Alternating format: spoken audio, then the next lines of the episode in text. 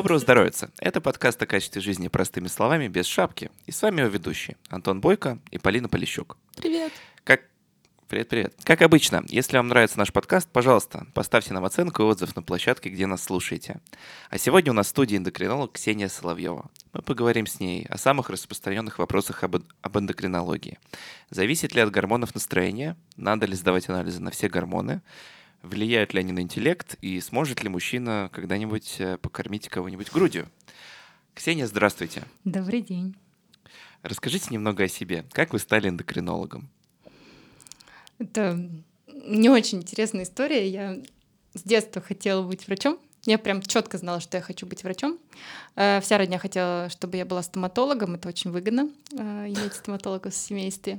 А, я училась э, в лицее при Первом медицинском университете в Санкт-Петербурге. И так получилось, что нас там с малых лет готовили к программе медвуза. И достаточно рано у нас начались по биологии классные лекции, в том числе по физиологии.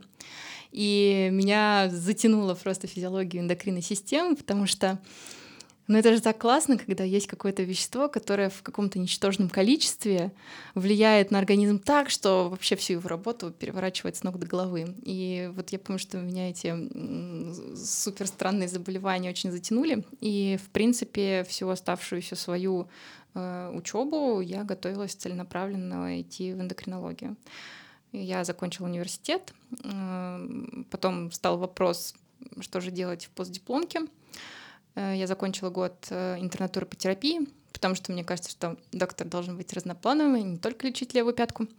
Вот, под левой пяткой в данном случае эндокринологи, понимаю. Вот, и затем уже непосредственно в ординатуре училась на эндокринолога. Ну, то есть я четко шла кон- конкретную специальность. Примерно так. Вот. И, ну и, собственно, сейчас э, стараюсь в основном именно в ней э, работать. Скажите, пожалуйста, существует ли некий гормональный фон, фон, о котором любят говорить даже врачи? Это вопрос очень интересный очень смешной одновременно для практикующего эндокринолога, потому что э, тем странным словосочетанием гормональный фон чего только не называют хорошее настроение, гормональный фон, плохое настроение, гормональный фон. Я заболел, я поправился, все, во всем виноваты гормоны. И когда к нам приходят пациенты, особенно по направлению от коллег, зачастую кажется, что э, тактика такая: в любой непонятной ситуации отправляй к эндокринологу. В ряде ситуаций это может быть действительно оправдано, но часто это какие-то надуманные вещи. Да, безусловно, э, гормоны существуют да, безусловно, их огромное количество, и все они очень тесно переплетены друг с другом, и зачастую мы просто не знаем, за что отвечает то или иное вещество, или что еще от него неожиданного можно ожидать. Но сказать, что есть какой-то, какая-то карта, да, или какая-то табличка, которую мы должны заполнить, и увидев там все пункты, э, сказать, что да, все классно с вашими гормонами, такого нет, к сожалению. Есть заболевания, есть какие-то патологические состояния, э, какие-то с очень четкой клинической картиной, какие-то с нечеткой совершенно клинической картины, но так или иначе есть э, какие-то симптомы, которые нас заставляют подумать о эндокринной патологии. И, наверное, есть еще ряд э, каких-то специфических жизненных состояний, при которых э, определенные показатели гормональные должны быть в определенных пределах. Это прежде всего касается женщин беременных или планирующих беременность. Но для простого смертного небеременного человека, наверное, понятие гормонального фона это такая э, скорее сказка, чем реально. То есть, когда люди начинают говорить, что вот, надо выровнять гормональный фон, в общем, что-то попить, какие-то травки, не травки, к этому лучше не прислушиваться, на самом деле. Все индивидуально, правильно? Как правило, в такой ситуации, когда мы что-то похожее слышим, э, человеку нужно наладить свое питание, наладить свою физическую активность, сходить к психотерапевту, и большая часть проблемы идет сам. И гормональный фон здесь не особо-то при чем. получается? Ну, как правило, да, очень часто. Но иногда, безусловно, бывает. Но э, есть симптомы, есть очень четкая клиническая картина. Хорошо. Знаете, что интересно? То есть э, большинство людей, да, набор гормонов воспринимается как вот нечто это среднее, как некий фон. Мы с вами понимаем, да, что это э, ну, там, э, сложная биохимия, вообще сложная система, гормоны сами все в организме. И невозможно говорить о том, что это вот из этого множества факторов можно вывести какое-то среднее, то есть гормональный фон. Да, всегда все индивидуально в этой сложной системе. А сколько вообще всего гормонов в теле человека? Огромное количество. Я боюсь даже, что я не смогу их посчитать, потому что очень многие вещества, которые официально гормонами не являются, они могут обладать какими-то гормоноподобными эффектами. Вот. Э, попробую привести пример. Вот есть пресловутый витамин D. Это сейчас просто топчик э, в плане каких-то исследований, в плане э, мнения о нем, в том числе и пациентов. Вот это витамин, но он обладает гормоноподобными эффектами. Поэтому вот как его назвать, гормон или не гормон? Мы считаем, что в общем гормон. А что такое гормоноподобный эффект? Сразу становится еще интереснее. А, я бы назвала это каким-то влиянием какого-то конкретного вещества а, не там, где оно вырабатывается. То есть, например, mm. у нас есть щитовидная железа, она вырабатывает гормоны щитовидной железы, один из них, например, тироксин Т4, и эффект этого вещества, он реализуется в, практически во всех органах и тканях. Вот мы будем называть это гормональным влиянием, да, посредством переноса этого вещества в кровотоке он будет реализовываться. Да, но все-таки их там 3, 30 или 300. Это, нам точно эта цифра ничего не скажет. Скорее для понимания слушателей, насколько, если там, в организме человека, не знаю, тысяча гормонов, а, пытаться это усреднить и приводить это к некоему гормональному фону, это ну, смешно. Ну, если усреднить, наверное, от 30 до 300. Где-то в этом диапазоне может варьировать. Но тем не менее, больше 10 уже сложно. А тут... Больше 10, да, безусловно. А мы вот вспомнили витамин D, а я вспомнила вот эту историю про фитоэстрогены, которые якобы или не якобы, не знаю точно, содержатся в пиве. Вот за пиво каждый раз обидно, что вот, мол, от него у мужчин грудь растет, у женщин почему-то грубеет голос. Это вот тоже ерунда или нет? Как к этому прислушиваться? Это описанные эффекты. Безусловно, никто, наверное, не проводил каких-то больших исследований на этот счет. Просто у каких-то проблем, например, у мужчин на фоне избыточного употребления пива, они могут быть связаны просто с тем, что пиво содержит быстрые углеводы. На этом фоне с большей вероятностью может возникнуть э, ожирение, и, соответственно, все вытекающие проблемы скорее будут ассоциированы не с фитоэстрогенами, а скорее с ожирением. То есть э, бокальчик пива в пятницу вечером вряд ли вызовет э, рост груди у мужчины. И, и закусь еще к пиву. Да, закуска здесь тоже влияет. А, а, а также то, что человек в процессе выпивания пива или других алкогольных напитков делает. Ну, то есть э, физически он активен при этом, или же лежит на диванчике, я скорее про это. Ага. Будем иметь, будем иметь в виду. Слушайте, а вот еще про настроение такой момент. А, вечно все любят э, списывать свое плохое настроение, агрессию и прочие значит, негативные эмоции на гормоны, гормональный фон, как mm-hmm. мы уже поговорили. А, и кроме того, списывают еще что-то хорошее, желание там попрыгать, побыть активным, какие-то наклонности творческие, а, в том числе и набор или падение веса, естественно. Mm-hmm. В общем, все у нас вот э, гормоны виноваты. И вот так ли властны вообще гормоны над нашим телом? А, или же все-таки стоит просто больше голову включать и владеть собой, или к психотерапевту ходить, даже не знаю. Вопрос комплексный. Безусловно, некоторые гормоны могут сказываться на и их уменьшенный или увеличенный уровень может влиять на эмоциональные э, какие-то процессы. В частности, например, если мы возьмем, ну, например, избыток гормона кортизола, да, синдром Кушинга, болезнь надпочечников, достаточно тяжело протекающая. Вот у этих людей описано на фоне большого количества кортизола как очень лобильное настроение, как э, тенденция к снижению настроения, так и тенденция к повышению настроения. У людей, э, например, с избытком гормона роста, с акромегалией, у них, они я не знаю, кстати, никогда не проверяла, описано ли это в адекватной литературе, но вот мы с э, коллегами во время ординатуры заметили, что они как будто такие все время на веселе, все время позитивные, все время э, как будто бы недооценивают тяжесть своего заболевания. Но здесь вот референс, наверное, не смогу указать. Но вот есть такие изменения. Безусловно, когда мы говорим об изменении настроения, мы вспоминаем женщин, какие-то э, изменения в эмоциональном состоянии, которые связаны с менструальным циклом. Да, здесь действительно колебания могут сказываться. Но э, когда мы обсуждаем эту тему, здесь важно понимать, это имело бы значение, когда вот, допустим, мы установили недостаток какого-то гормона, заместили его в виде таблетки, геля там, или инъекции, и все стало хорошо. И, к сожалению, это не работает. Или работает не всегда. А, например, я думаю, что здесь можно привести такой. А, некоторые женщины, которые принимают э, комбинированные оральные контрацептивы, они отмечают снижение либидо. И, казалось бы, это может быть связано с тем, что уменьшается количество в крови мужских половых гормонов, которые отвечают вот за эту сексуальность, за либидо. И когда таким женщинам начинали давать мужские половые гормоны извне, ничего не работало. То есть желание не у всех э, возвращалось. Соответственно, есть, скорее всего, какие-то более сложные механизмы и задействована гораздо более сложная э, система регуляции. Возможно, некоторые из этих процессов нам просто неизвестны. И если брать, например, мой среднестатистический прием, Конечно, люди приходят часто с запросом на плохое настроение, на состояние разбитости, убитости, отсутствие тонуса жизненного и хотят увидеть в этом какую-то внутреннюю причину, как правило, связанную с гормонами. Здесь чаще всего, а, по мнению пациентов, грешит щитовидная железа, а, ее недостаток ее гормонов прежде всего. Э, потому что это очень просто есть какой-то гормон, который виноват в том, что у меня все плохо. Это не я такой, это гормоны плохие.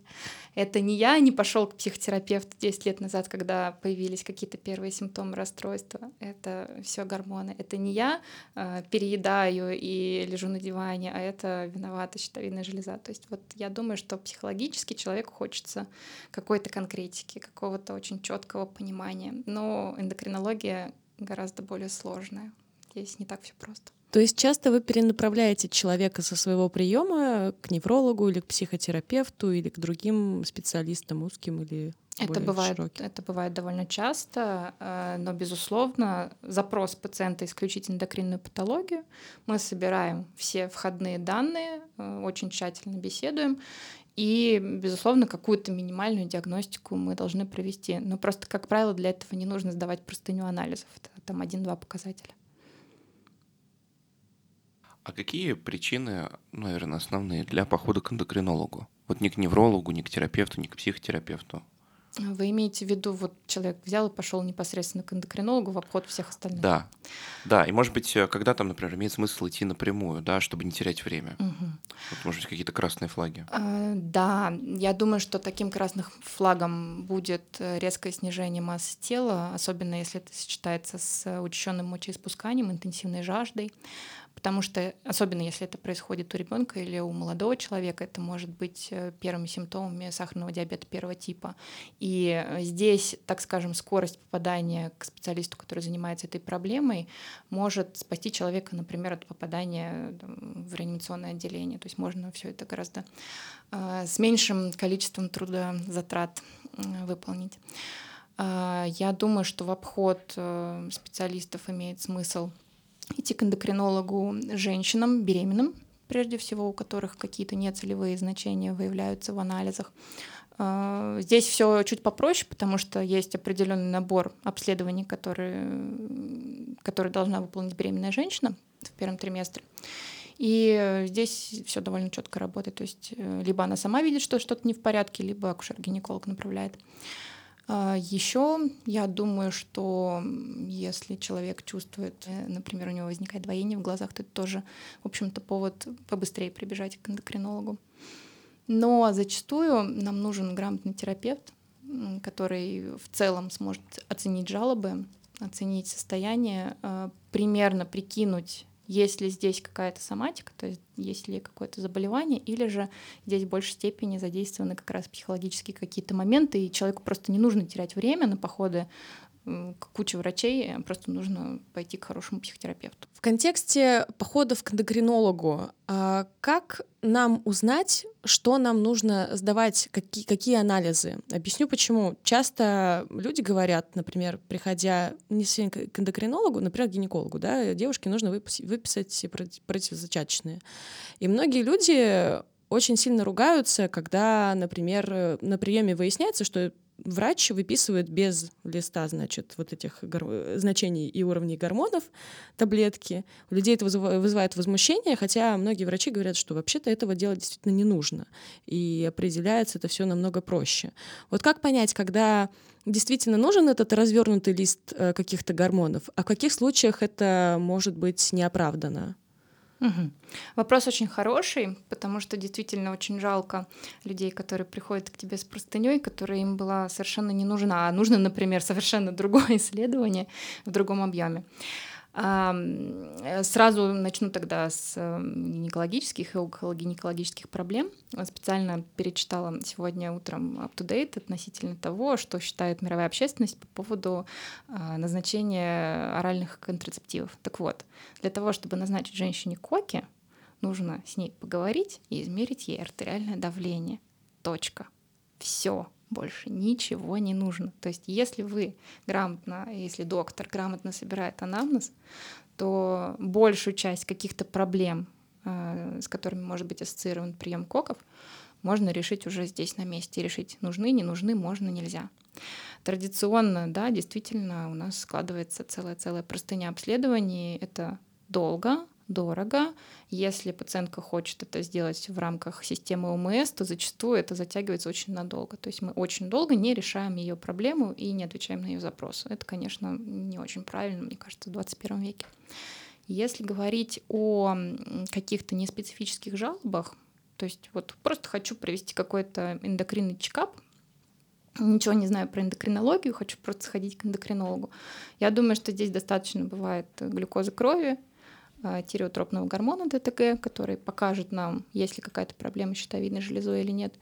Ну и, пожалуй, из сопутствующих таких общетерапевтических проблем это клинический анализ крови, вот, который тоже может ряд, на ряд вопросов помочь ответить.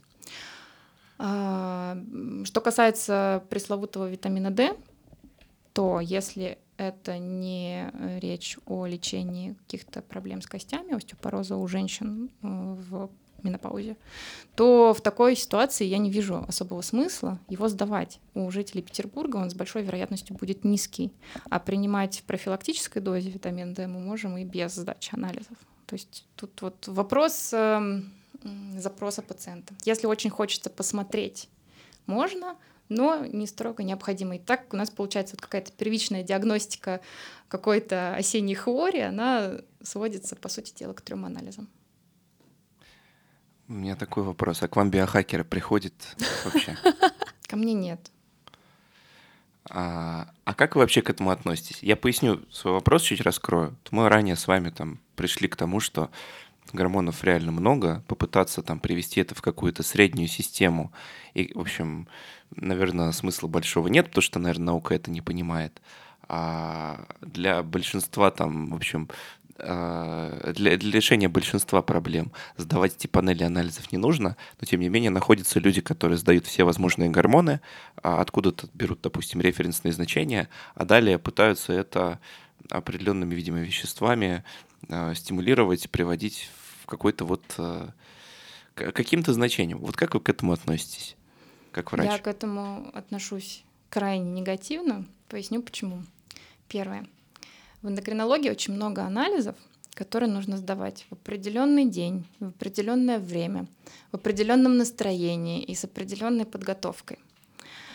А, и это очень существенно может влиять на результаты анализа. Соответственно, если человек этого не знает или не учел, или сделал так, как ему хотелось, трактовать-то потом вам эти результаты, ну, врачу, да, к которому придет человек с этим анализом, и зачастую объяснить потом человеку, что с ним все в порядке, не получится. Он уже увидел красный флаг, он уже увидел там черным жирно выделенные э, результаты, и он уже вам зачастую не поверит. Ну, вам и еще куча других специалистов. Это первое. Это вот очень в эндокринологии частая история.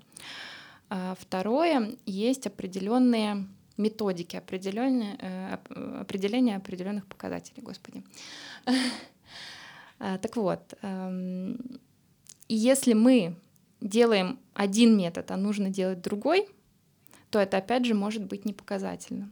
Например, если мы хотим Э, исключить проблемы с надпочечниками да, и оценить уровень кортизола, мы должны либо посмотреть анализ слюны, либо сделать специальную пробу. Если мы возьмем кровь, то опять же мы можем получить какое-то мутное значение, которое нам никакой полезной информации не дает. Человек уже заплатил за это деньги, он хочет, чтобы это кто-то трактовал, а трактовать это невозможно. А, далее есть показатели, которые меняются очень быстро в очень больших пределах. Здесь очень классный пример есть, очень часто назначаемый анализ на инсулин. Это вещество, которое мы можем посмотреть в крови сейчас, через 5 минут, и получим диаметрально разные значения. Опять же, как это трактовать? А, поэтому здесь вот а, абсолютно точно могу сказать, что в контексте эндокринологии вот эта история с каким-то предварительным анализом огромного количества данных не имеет никакого смысла. Нужно составлять план обследования под конкретный запрос пациента, под конкретные его жалобы. И тогда это будет качественно, и тогда это будет отвечать на тот вопрос, который пациент задает. Я вспомнила одного пациента, который приходил с анализом крови на все микроэлементы. Там было, было золото, серебро, ртуть, магний, кальций, там в ступе, там порядка 15 показателей было. Вот. Э, и ну, он пришел вообще по другому поводу, я просто этот анализ у него в карте увидела, спросила, зачем он это делал. Он говорит, ну это был чекап просто в клинике, а я вот к Ironman готовлюсь, вот подумала, надо посмотреть. Я говорю, ну и что мы с этой вот с этой ртути повышенной будем с вами делать? Ну он говорит, ну я вот к вам пришел, вы мне расскажите. Градусники. Ну да, да, то есть вот, э, к сожалению, какие-то готовые программы, они зачастую не отвечают совсем на запрос человека. Вот, а мы должны отвечать на запрос. Наша задача, как врачей в 21 веке, это не э, делать, как в книжке написано, а это отвечать на запрос пациента прежде всего. Каким бы он ни был, мы должны это сделать в рамках э, научно обоснованных методов, но решая задачу пациента. А, а пациенту нужно помнить, что не нужно сваливать э, все на гормоны, не нужно сдавать э, лист э, ненужных анализов. Надо посоветоваться с доктором по поводу того, какие анализы сдать. Здесь, конечно, другая проблема встает, потому что не все доктора одинаково полезны. И, ну, я думаю, я никому не открою э, никаких секретов, все это и так знают, что есть, например, ряд частных клиник, которые работают по системе среднего чека. То есть доктор должен, чтобы получить достойную зарплату, должен назначить там на определенную среднюю сумму каких-то анализов. Ну и, соответственно, появляются какие-то назначения. Есть доктора, которые свету, свято уверены в том, что какие-то анализы отвечают на какие-то вопросы. Это не всегда согласуется с текущей какой-то общепринятой в мире системой, да. Вот, и поэтому вы можете пойти к врачу и получить направление на эту простыню анализов, который потом непонятно, как нужно будет трактовать. Бывают еще всякие там хитрые анализы, типа суточный профиль кортизола слюны. То есть вы целый день плюете в пробирку. Вот тоже как-то так с качеством жизни не очень, мне кажется, совместимо.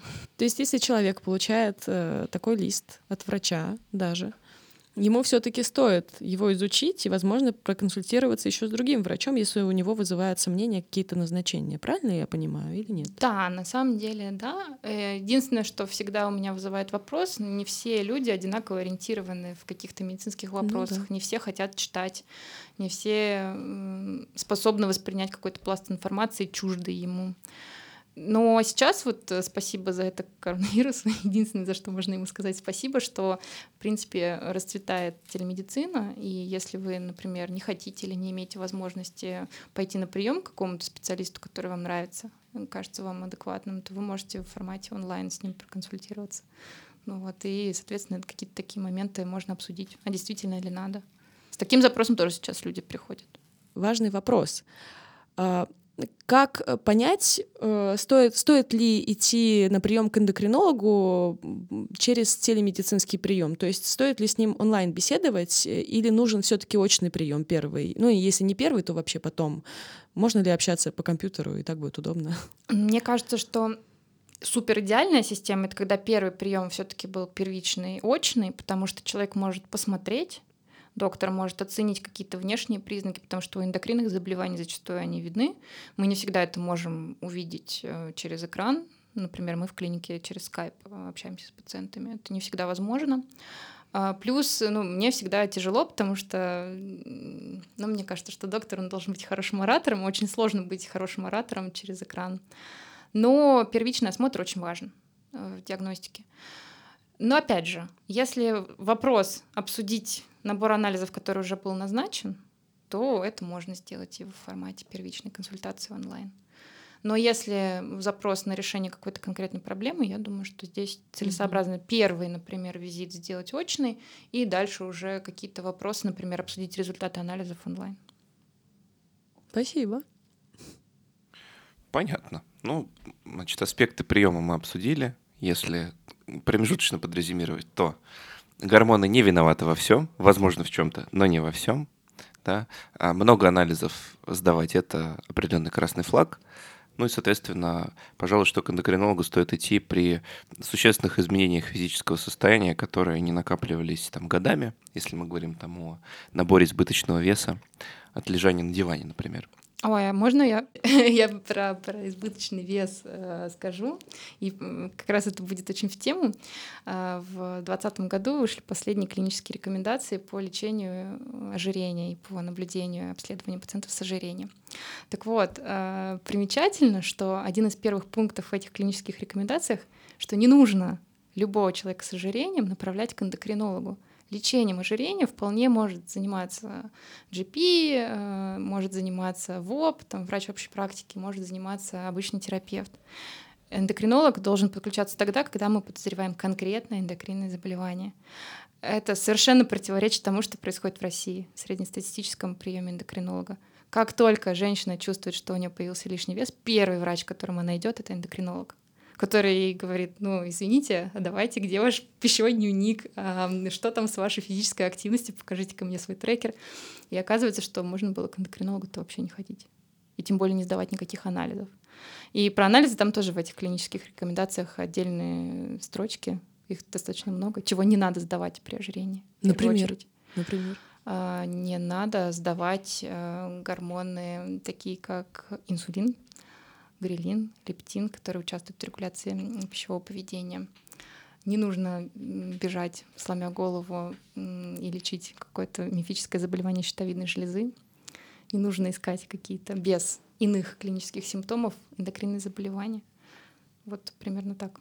Э, зачастую само по себе ожирение провоцирует какие-то эндокринные расстройства. То есть здесь причинно-следственные связи очень важны. Ну, получается, что основной совет, который можно дать пациенту, это иди к терапевту, он тебя сориентирует. по большому счету. Не надо ничего выдумывать, там, панели сдавать. Все гораздо проще. Ну, Пусть врач скажет, что делать. Здесь сложно, потому что если у вас есть терапевт, к которому вы можете отправить. Это хорошо. Вот мы сейчас в клинику, например, тщетно пытаемся найти хорошего терапевта. Вот и на самом деле грамотных терапевтов очень мало. Но я бы сказала скорее так. Если человек пришел с избыточным весом или ожирением, запросом на то, что он хочет похудеть, то мы сначала должны провести какую-то первичную диагностику, понять, с чем это может быть связано, то есть обсудить с ним его питание, обсудить с ним его физические активности попытаться выяснить, э, почему так происходит, то есть почему я много ем. Вот э, в перерыве обсуждали как раз про заедание стресса, про какие-то околопсихологические моменты, про часто традиционные моменты. Например, в российских семьях достаточно частая история, когда ожирением страдают все члены всей семьи во всех поколениях. Это не говорит о том, что есть какая-то строгая генетическая поломка, хотя и так бывает. Это, скорее всего, говорит о том, что все едят одинаково. Строгая диетическая поломка. Строгая, да, строгая диетическая поломка. То есть есть какая-нибудь сердобольная мама или бабушка, которая готовит на всех одинаковую стандартную еду. И э, у меня очень многие пациенты говорили, что им тяжело, особенно женщины. Э, вы мне даете диету, я не могу ее соблюдать, потому что меня муж выгонит из дома муж тоже там 150 килограммов весит, например. Ну вот. И, соответственно, когда мы выясняем эти причины, мы понимаем, есть ли здесь ниша для э, влияния психотерапии, имеет ли смысл направлять человека сейчас к психотерапевту в то или иное направление. И мы можем обсудить, нужны ли здесь уже сейчас человеку какие-то фармакологические опции, да, и, э, или же мы можем попытаться сначала модифицировать его образ жизни, и потом уже при неэффективности этих методов подключать какую-то терапию медикаментозную, потому что она есть, она достаточно эффективна. Но основа основ, краеугольный камень — это все равно скучная диета, скучные физические нагрузки. К сожалению, это так, но это работает очень хорошо. Спасибо. Вот Антон резюмировал э, нашу первую часть. Э, во второй части нашей беседы очень хочется поговорить про разнообразные злоупотребления э, эндокринологическими назначениями или не назначениями, э, самовыписыванием всяких гормонов, mm-hmm. такое тоже бывает, э, ну и просто какими-то болячками подростковыми в том числе. И у меня тут вопрос э, в контексте людей, которые занимаются бодибилдингом и, фитнес, и, фитнес-тренеров в том числе.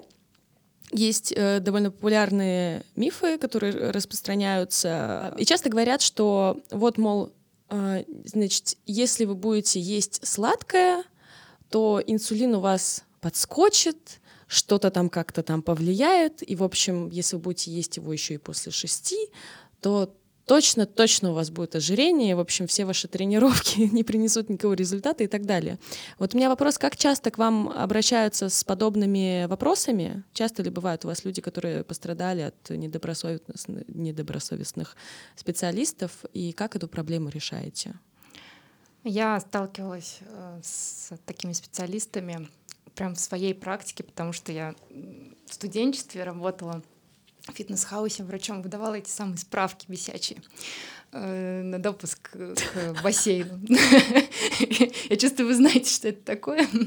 Ну вот, в общем, моей квалификации на это, видимо, хватало. Э, и там была такая услуга биоимпедансометрия. Это метод, который позволяет э, нам сказать, сколько в организме воды, сколько жира, сколько мышц.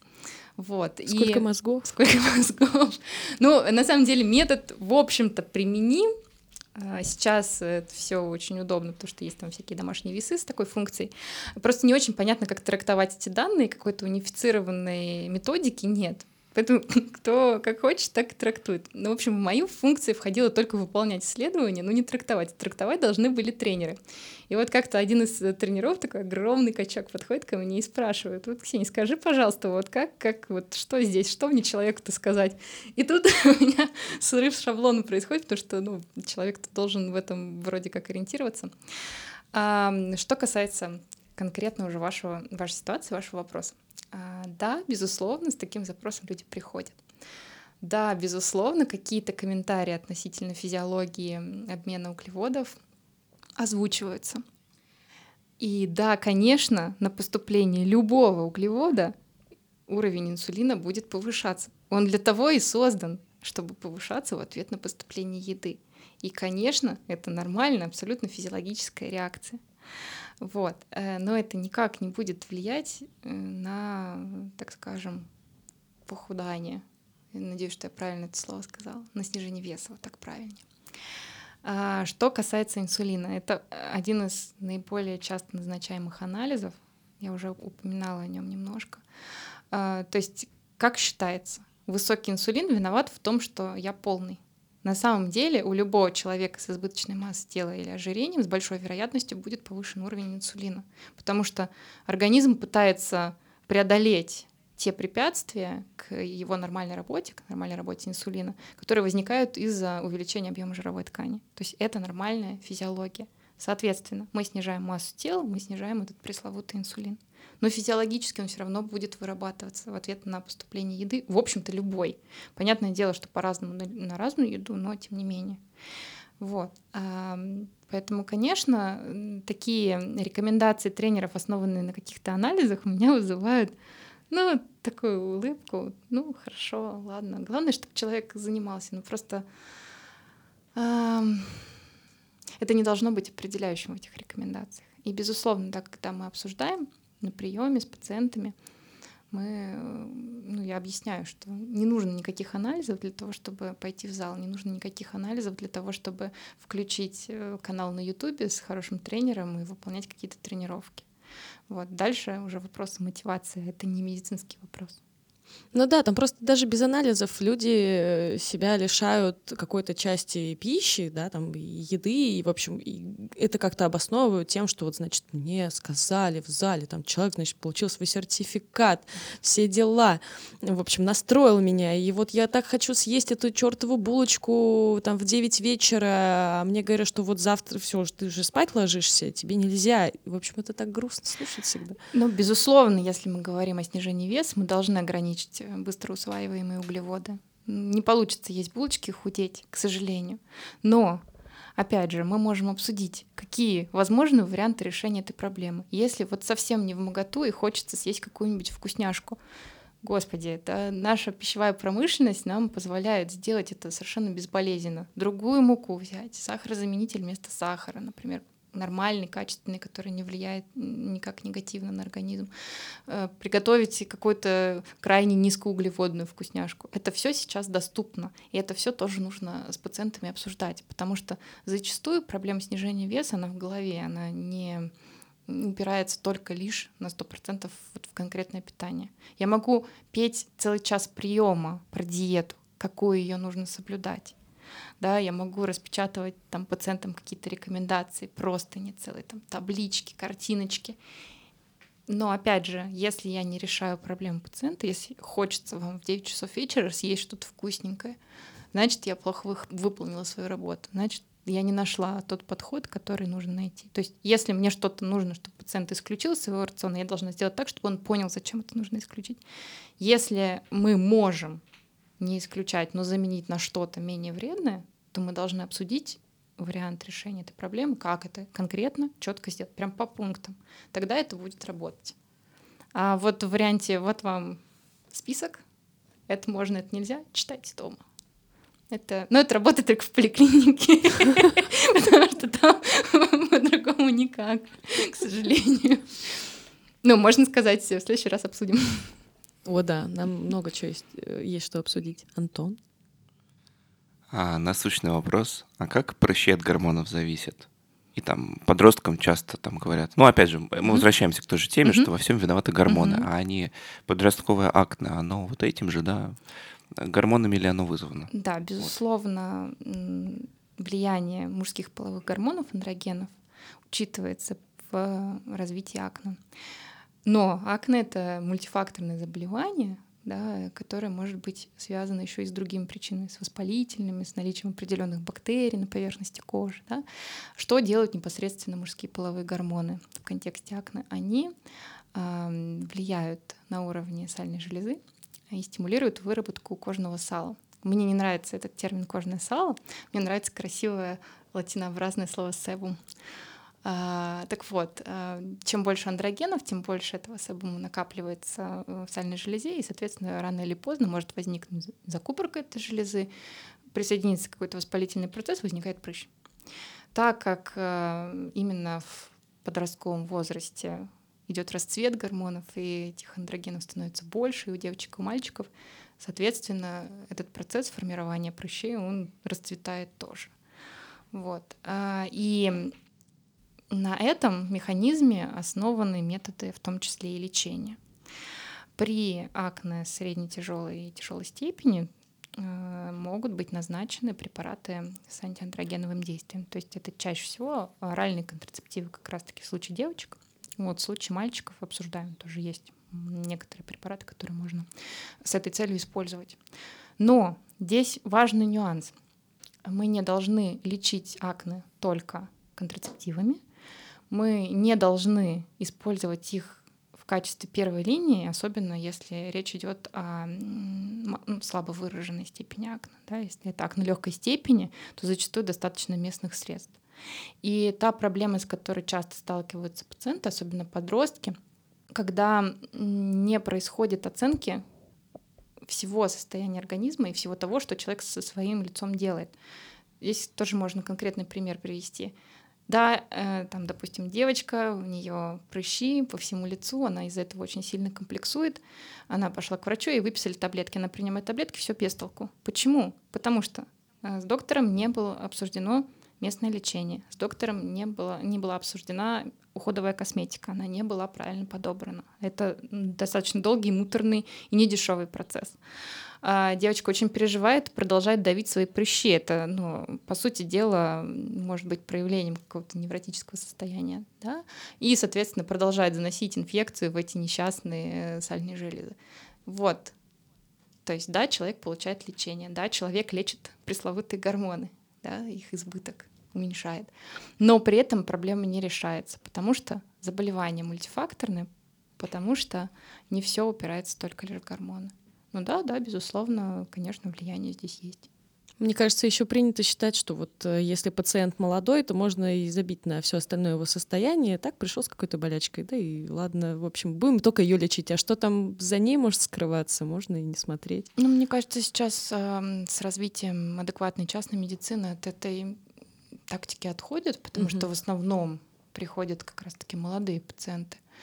Думаю, что это может быть каким-то пережитком старой системы или системы ОМС, когда у врача просто нет на приеме возможности обсудить все, вот все моменты учесть. Но нет, я думаю, что все меняется. Ну, это хорошо. Это, это классно, и сейчас очень много людей приходит с запросом э, «я здоров», но я хочу, чтобы было еще лучше. Или, в общем-то, я не умираю, но вот есть какие-то моменты, которые я хочу поправить. Или я, например, знаю, что у моей бабушки было такое заболевание, там, диабет. Я не хочу, чтобы он случился у меня.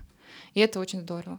Прикольно. Это получается такая базовая ответственность за свое здоровье, она становится больше, ее становится ну больше. Ну да, это еще для государства очень выгодная позиция, потому что если мы предотвращаем развитие заболеваний, мы потом впоследствии не тратим деньги на то, чтобы лечить его осложнения. Ну вот э, опять же в контексте диабета это просто супер пример показательный. Да, согласен.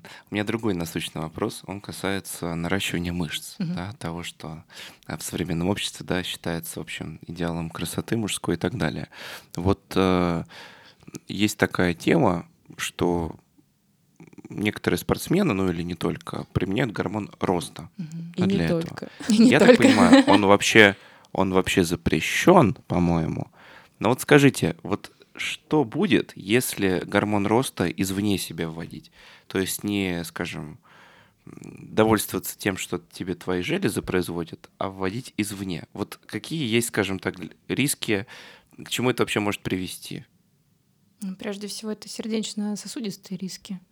То есть гормон роста, он же не только мышцы наращивает, он наращивает, по сути дела, все, все, все, что только можно. Мы это видим, например, у людей с таким загадочным заболеванием, как агромегалия. А, это избыток гормона роста, который производится опухолью гипофиза. Вот. Э, такой человек, он обычно выглядит как пятикантроп, у него огромные руки-ноги, там увеличивается размер э, обуви, размер перчаток, у него такой специфический внешний вид становится. Я не могу сказать, что я большой специалист в спортивной медицине, около спортивных вопросах, потому что это не то чтобы сфера моих интересов, но проблема актуальная, потому что это очень много, и в России совершенно не проблема купить инсулин и вводить его себе для наращивания мышц. Совершенно не проблема купить гормон роста.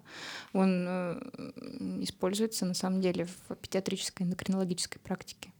Ну, то есть это препарат нужный, вот, но, конечно, могут злоупотреблять.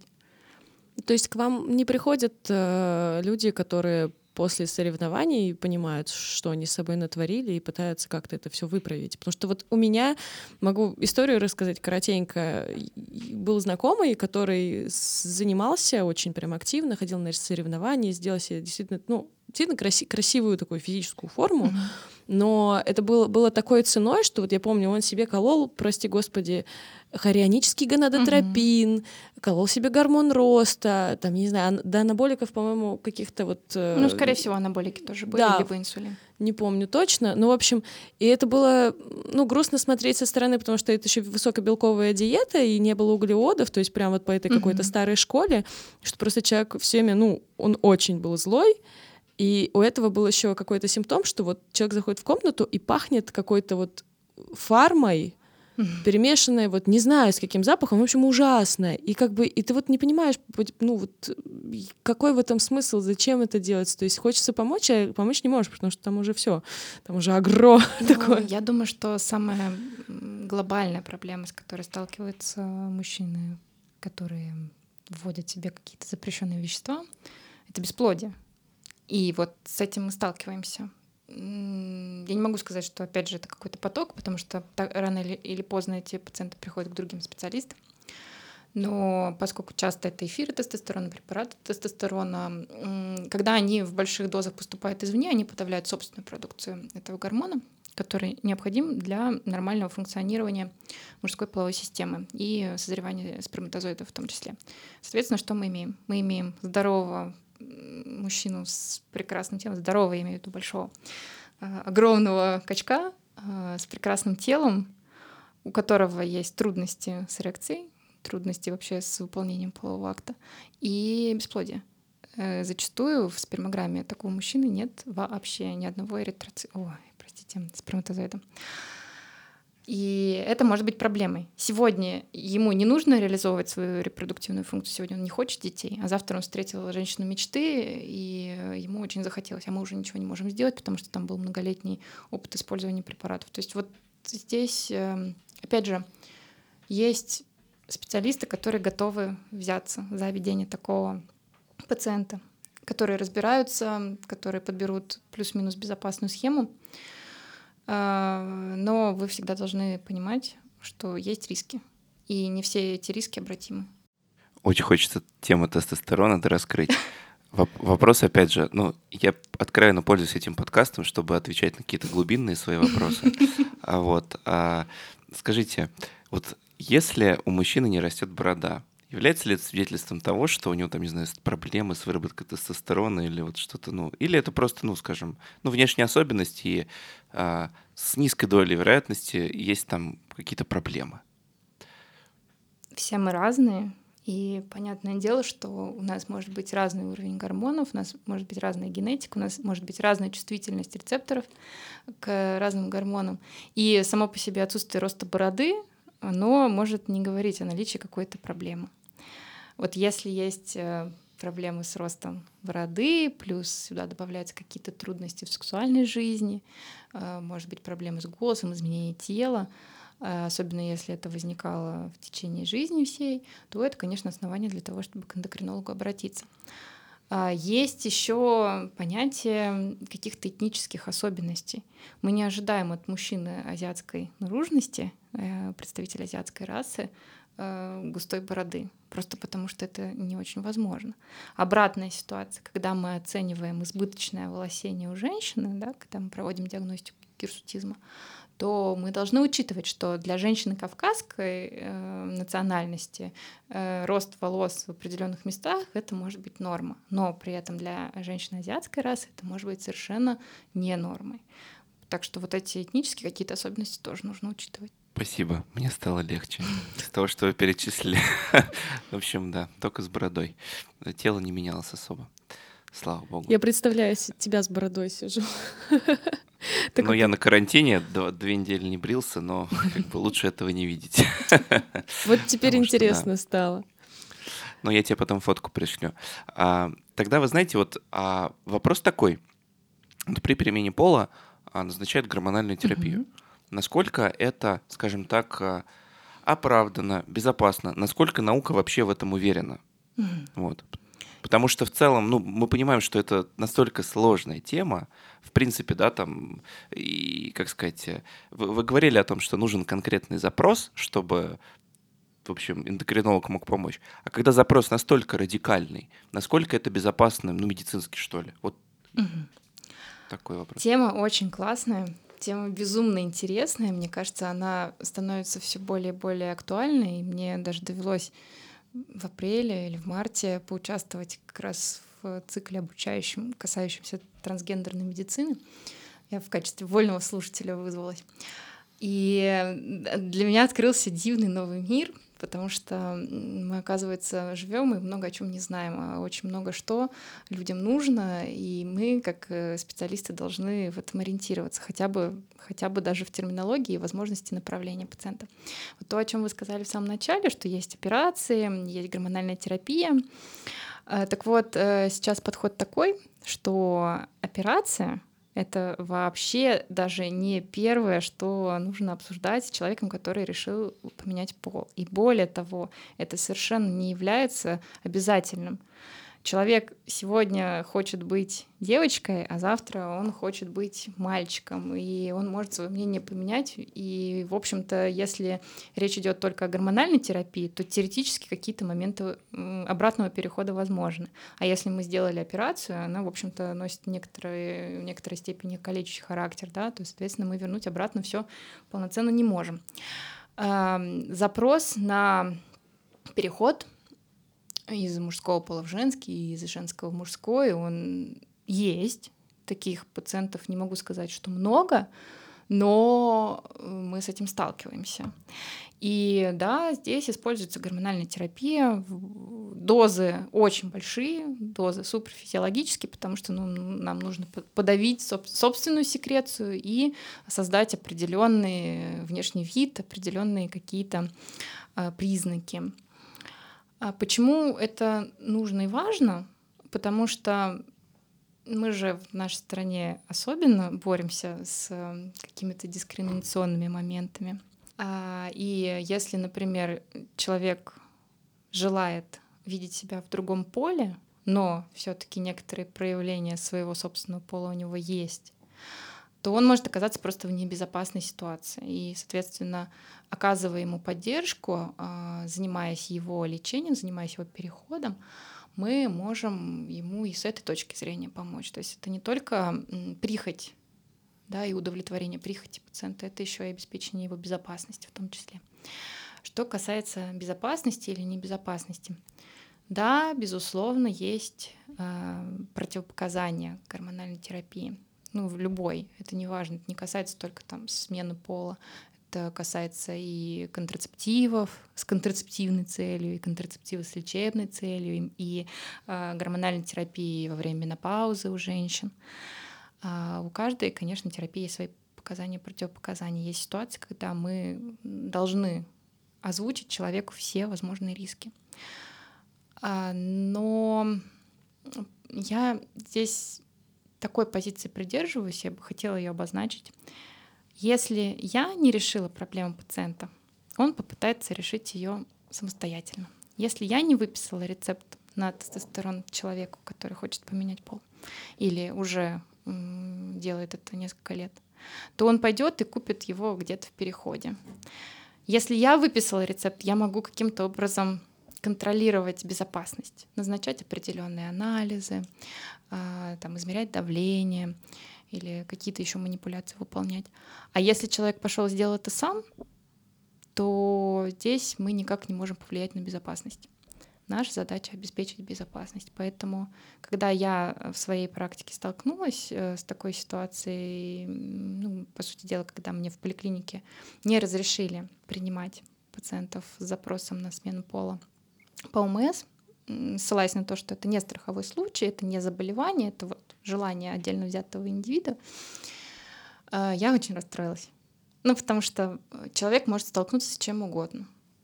И если мы врачи, то мы должны максимум усилий приложить для того, чтобы решить проблему пациента. Вот. Э, да, риски, риски есть. Но опыт опытных коллег показывает, что даже в случае большого желания со стороны пациента при наличии каких-то заболеваний, которые, например, не дают назначить гормональную терапию, эм, в теории, с учетом предупреждения пациента о возможной реализации рисков, э, это возможно. Ну, мы пока еще сейчас не накопили достаточного опыта, публикации есть, статьи есть, но это все небольшое количество людей, ну, просто потому что трансгендерных людей в мире не очень много. Понятное дело, что никто не проводил больших э, контролируемых исследований э, на этой категории пациентов. Это все, ну, то есть такое что-то описательное. Вот. Но это то, что будет точно развиваться, и то, в чем мы должны ориентироваться. Вот я, например, э, на цикле с удивлением узнала, что мы даже можем обеспечить лактацию женщин, Ого. транс-женщине, да, то есть мужчина, который стал женщиной в процессе гормональной терапии, э, если у него есть запрос на кормление ребенка, то гипотетически мы можем попробовать это обеспечить. Очень интересно. То есть, получается, сейчас, когда человек приходит и говорит, я хочу быть там сильнее, не знаю, умнее, здоровее, мы ему с точки зрения гормональной помочь не можем. Однако уже нащупываем шаги, когда, ну, вот какие-то, да, и варианты, когда человек приходит и говорит, я хочу поменять пол, и вплоть до того, что он лактацию может Ну, приобрести. Чудо какое-то. тут Но это потому, за- что, ну, видимо, мы дойдем и до, вто- до первого, наверное. Э, Я думаю, да. Я думаю, что просто быстрее, выше, сильнее можно стать с использованием более безопасных методов. А вот пол, точно, а вот да. пол, пол поменять. То есть мы можем там заниматься спортом, правильно питаться, хорошо спать, но от этого не поменяется наш пол. А вот э, быстрее, сильнее стать мы можем. Ну да.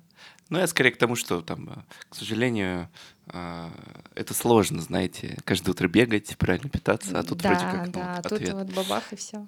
Антон, прям с твоей легкой подачи э, про пол захотела задать вопрос, э, который все время мозолит, ну, лично мне э, просто везде э, мой взор, а, очень злободневный. Мы часто слышим, что вот тестостерон — это такая магическая штука, в общем, божий дар, особенно для интеллекта, и при этом э, агрессии в том числе. То есть вот такие две штучки любопытные. Поэтому мужчины якобы умнее, смелее и лучше женщин, а вот у женщин, значит, невероятные гормональные качели, у них там эстроген, прогестерон, тра-та-та, в общем, все это скачет, и лучше им дома бы сидеть, и, в общем, э, и условно в самолет не соваться.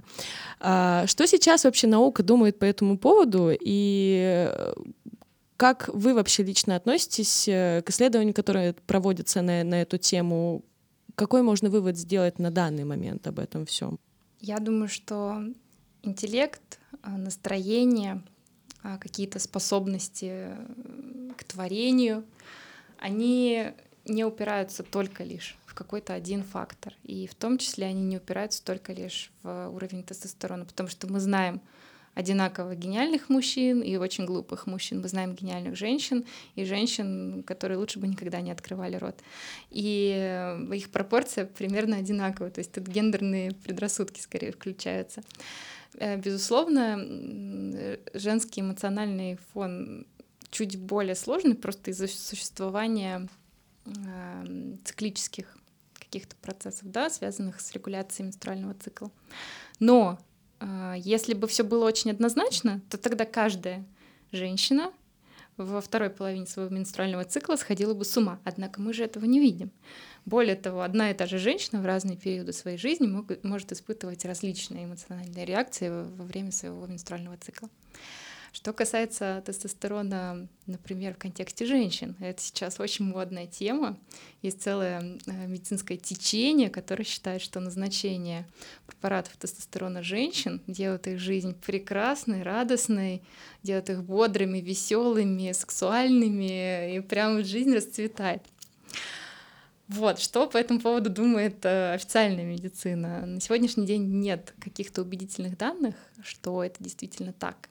Исследования в основном касались женщин э, в менопаузе, ну, то есть тех, которым это больше всего надо. А, Вот. Здесь э, проблема еще заключается в том, что если у, мужчин мы четко точно знаем какие-то целевые значения тестостерона для женщин, их, в общем-то, нет. У кого-то так, у кого-то сяк, у кого-то так лаборатория референс написала, у кого-то по-другому. На что ориентироваться непонятно. Нет ни одной, э, ни одного препарата э, тестостерона, который был бы сертифицирован для использования у женщин. То есть мы здесь опять же берем э, женщин, которые не э, планируют вот этот транспереход да, с- в рамках смены пола. А, то есть вот возникает вопрос. Опция есть, опцию рекламируют, опцию подают как э, ну, какую-то панацею от всех женских бед, но как, как это использовать? Вот у нас что-то есть, какой-то инструмент, мы не знаем, как его использовать. Вот. На сегодняшний день ни одна ассоциация не рекомендует препарат тестостерона для лечения каких-то я бы даже не сказала, что это лечение, это же не болезнь, ну, то есть для улучшения настроения, для улучшения либидо. То есть такие работы есть, это опция, которая рассматривается, но пока еще недостаточно хорошо изучена. Вот. Э, потому что, опять же, не все упирается в гормоны. И, например, если у женщины есть какая-то э, психологическая проблема, то мы не решим ее вводя ей тестостерон или используя какие-то другие формы ведения препарата. Отлегло от сердца. Спасибо. А то надоели уже значит, настаивать на всех этих историях. Вы знаете, чего хотелось еще разобрать? А, разницу между гормонами и нейромедиаторами. Например, говорят о том, что серотонин — гормон счастья. Но это же не гормон. Да? Можете рассказать, ну, максимально верхнеуровнево, в чем же все-таки разница? Как одно отличить от другого, чтобы не путаться? Э, ну, здесь вопрос просто использования терминов. То есть нейромедиатор — это те, те вещества, которые участвуют в нервной передаче. А гормоны это вещества, которые действуют, как мы уже говорили, да, где-то отдаленно от места своей выработки э, посредством передачи и переноса через кровь. Наверное, путано получилось, но примерно так. У многих веществ есть гормональные эффекты.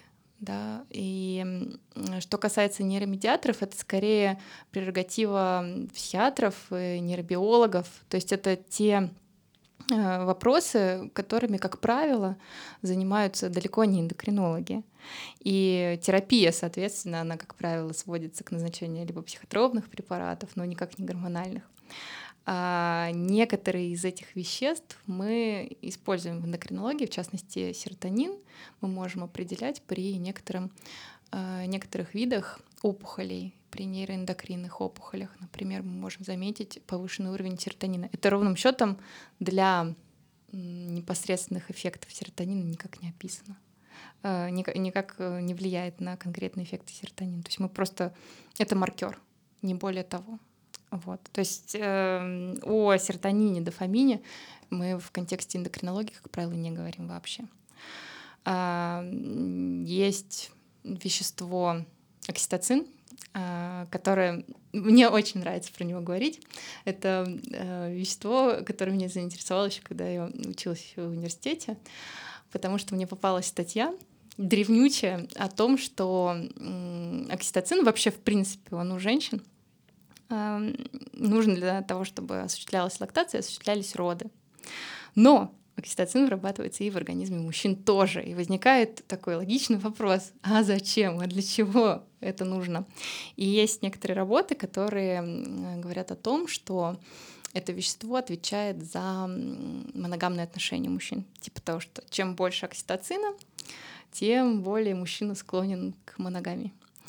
Э, были даже работы, когда пытались вводить окситоцин и показывать эм, фотографии там, коллег с работы и оценивать активность мозга по сравнению с э, лицезрением фотографий там, своей любимой женщины, с которой там долго мужчина в отношениях состоит.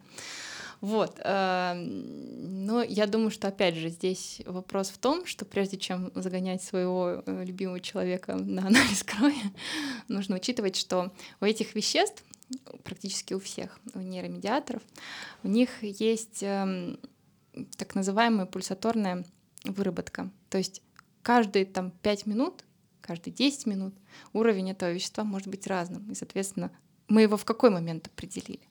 И зачастую угу. влияет не само количество вещества, а тот пульс и тот рисунок э, секреции, который имеет место. И эффекты в зависимости от этого могут как-то меняться. Вот примерно так.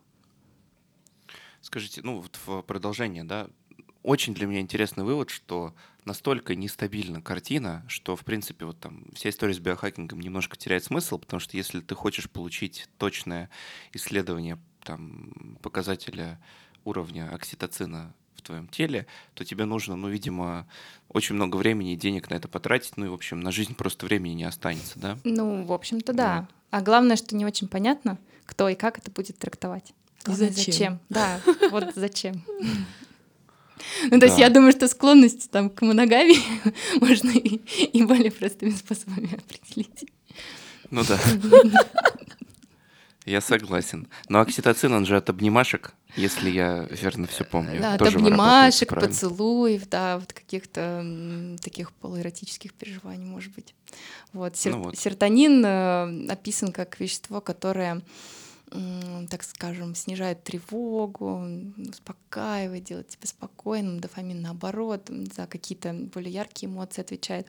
Но вот я говорю, что здесь э, история больше психиатрическая, и там исследований как раз больше интересных, чем эндокринологических сугубо. Ну все, зовем психиатра. Что будет? Там точно очень будет вот рубрика, это где ты на насущные вопросы отвечаешь. Она она будет явно шире, чем вопрос про бороду. Да, да, мы с тобой порезвимся, порезвимся. Да. Так, ну что ж, вообще мне кажется, что мы нормально проехались прям катком по всем этим а, большим вопросам а, в рамках эндокрин- эндокринологии не только. Я думаю, что на этом можно завершать.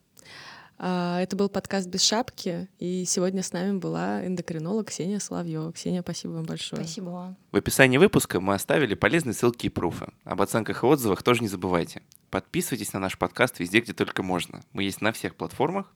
И пишите идеи для выпуска в комментариях. Продвинем доказательную медицину вместе. Всем пока! Пока!